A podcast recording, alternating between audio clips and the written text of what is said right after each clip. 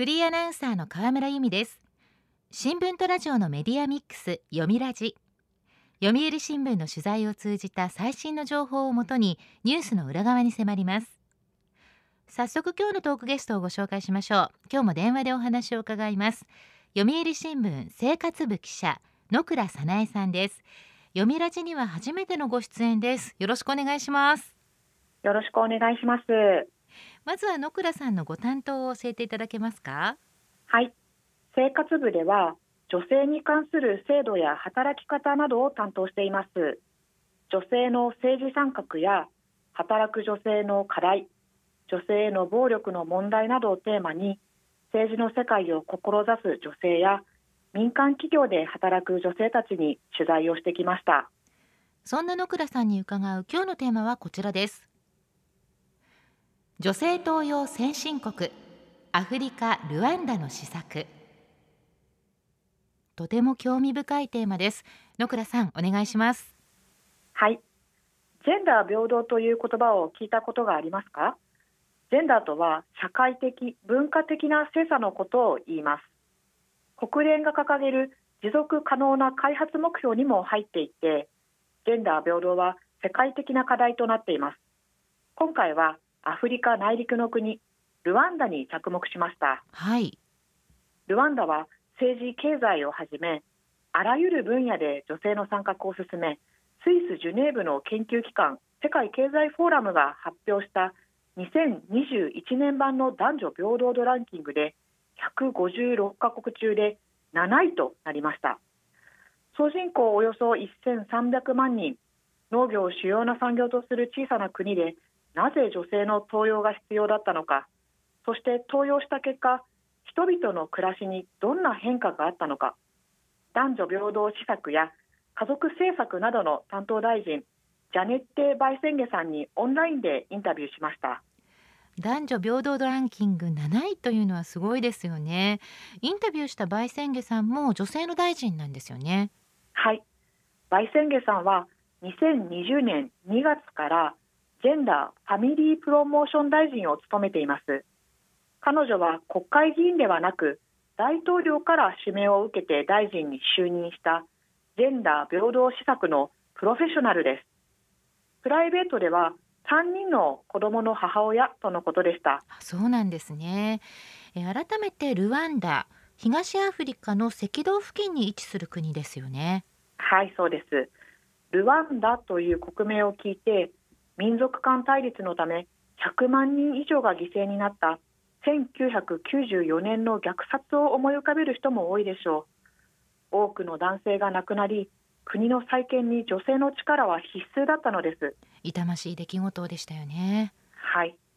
在日ルワンダ大使館によると復興期町中に女性に向けて財産や暴力のことで困りごとがあれば国の機関に電話するようにと書かれたポスターが貼られたそうです。ポスターで呼びかけたというところに驚きましたが誰もが目にすることができるメッセージだったのです。それは女性たちが自分たちは国に守ってもらえるという実感を持つことにつながりました。その姿勢は今でも変わらないと言います。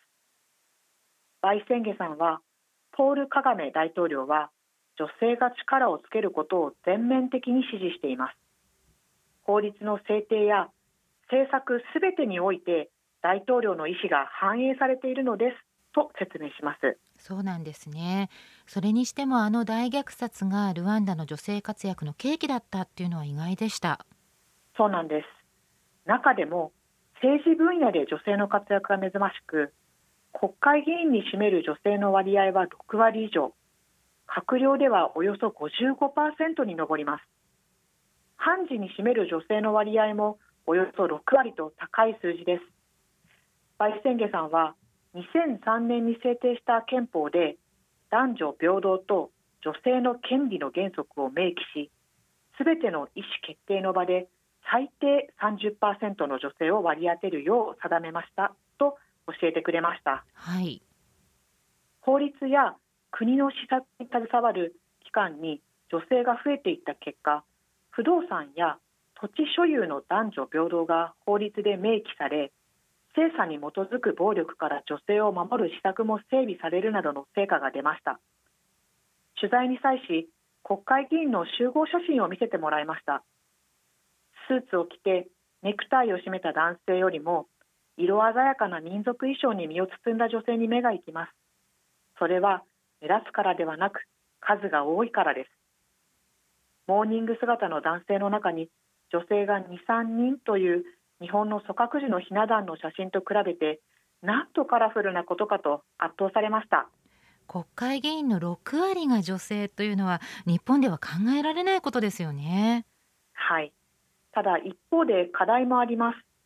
ルワンダは近年 IT 立国を目指して急速な発展を遂げています。しかし技術職専門職に就く女性や科学技術分野で学ぶ女性が少ないというのです。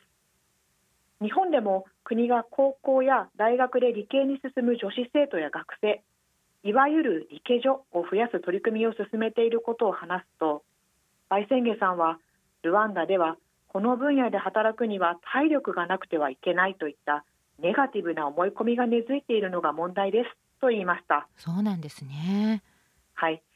現在子どもの頃から技術分野に親しみやすい環境を作り ICT 情報通信技術分野に強い女性を育てるために教育分野を担う省庁と連携をして新たな学校の建設や研究室の創設に力を入れているといいます。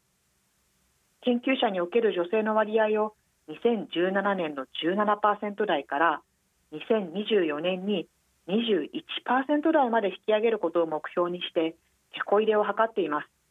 もちろんすべてのプログラムは ICT を用いて進められるそうです。なるほど。制度と技術両面で女性の活躍を後押ししているということですね。はい。ルワンダには開発半ばの国ならではの問題もありました。少し古いデータですがと前置きした上でバイセンゲさんは2018年の識字率に言及しました。都市部の男性は91%女性は83%地方の男性は74%女性は66%都市部でも地方でも男性の方が識字率が高いことが分かります。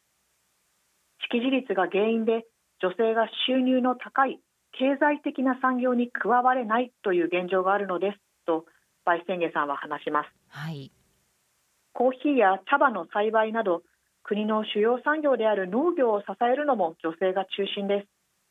国全体で見ると女性の半数は農業、林業、漁業など一次産業に携わりさらに自活のための農業も含めると女性の割合の方が高くなるそうです。そうなんですね。一方で企業に勤める女性についてはいかがでしょうか？はい経済分野における女性の活躍については国として民間企業や公共機関で女性が働きやすい環境を整えているといいます。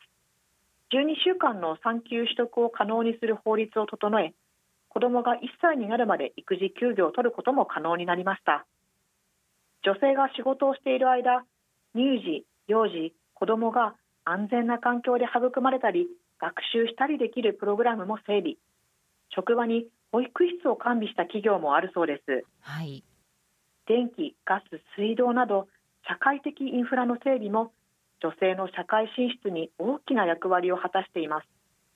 安全な水をいつでも飲めて薪で火を起こす必要がないということが家事の効率化に大きく寄与していますとバイセンゲさんは実感を込めました。そうなんですね。開発途上国ならではの社会背景ですね。そうなんです。さらに政治の場民間の場にかかわらず女性が進出することによって男性の意識態度も徐々に変化しているそうです。日本では男性が育児休業を取りやすくする改正育児介護休業法が4月から順次施行され男性従業員に育休を促す取り組みが企業の間でさらに広がりを見せると予測されています。この点では日本が一歩先を行っているのでしょう。なるほど、まあ、男性の育児休暇は日本がリードしているとしてもですねルワンダの女性の活躍から日本が学ぶべきことは多そうです。読みラジ。今日のトークゲストは読売新聞生活部記者野倉早苗さん。テーマは女性登用先進国アフリカルワンダの施策です。ルワンダでは国会議員の6割閣僚の半分以上が女性というお話でした。野倉さんやはり政治の役割が大きいということでしょうか？はいそうなんです。ルワンダでは女性が活躍する環境を整えるために国が率先して枠組みを作っています。例えば男女平等が実現できているかを官民共同で検証する組織などが挙げられます。バイセンゲさんはおよそ1時間にわたるインタビューの最後にこう話しました。女性が活躍する姿は若い世代の規範となります。はい。そしてこう加えました。男女格差の解消で最も重要なのはマインドセット思考パターンを変えること。一朝一夕にはできないからこそまずは政治が動かなければいけないのです。この言葉はルワンダに限ったことではありません。日本でも同じことが言えるのではないでしょうか。確かにそうですよね振り返って日本の状況を見てみましょう。2021年の男女平等度ランキングでは156カ国中120位。先進7カ国の最下位で韓国中国より低いという結果でした。120位ですか。政治学が専門のお茶の水女子大学教授の新キヨンさんは日本は特に政治分野が停滞していると指摘します。確かに指数発表時の衆議院における女性の比率は9.9%女性閣僚比率は10%で指標の基準となる過去50年の女性元首の在任は0%政治分野のみで見ると156カ国中147位でワースト10に入っています。ワースト10日本はだいぶ遅れをとってますね。はい。ルワンダのように法律で女性の登用を進めるという手段もあります。内閣府男女共同参画局によると意思決定の場に少なくとも30%を女性に割り当てるというクオータ制を政治分野で取り入れている国地域は118あります。法律で決めたり政党が自発的に取り入れたり形態は様々ですがクオータ制によって女性の政治分野への進出が進んでいることは間違いありません、はい、ただ新さんは日本では法律でクオータ制を取り入れるのはかなり難しいのではないかと見ています。その理由についてまず日本は民主主義の歴史が長い。そしてその長い歴史の中で大きな危機なく安定して政権が運営されてきたため政治の世界に女性が少ない形が当たり前になってしまったと指摘しますなるほど。日本特有の社会的な経緯があるということなんでしょうか。では今後はどうなるんでしょう？はい。今年の夏には参院選が控えています。各政党が候補者に女性を一定数割り当てるクオータ制を取り入れるかどうかは重要な要素と新さんは言います。去年の衆院選では若者を中心に SNS を通じて政治への要望を発信する動きが盛んになりました、はい、コロナ禍で学校生活や社会活動が制限された中で望む政策を声に出して候補者や政党に届けようというムーブメントが次々と起きました。一方で地方ではその波が届ききっていなかったとも新さんは指摘します。有権者から政治への要求を目に見える形で表明することは政党を動かすきっかけになるはずですと話していました。目に見える形。具体的にはどういったことですか？はい。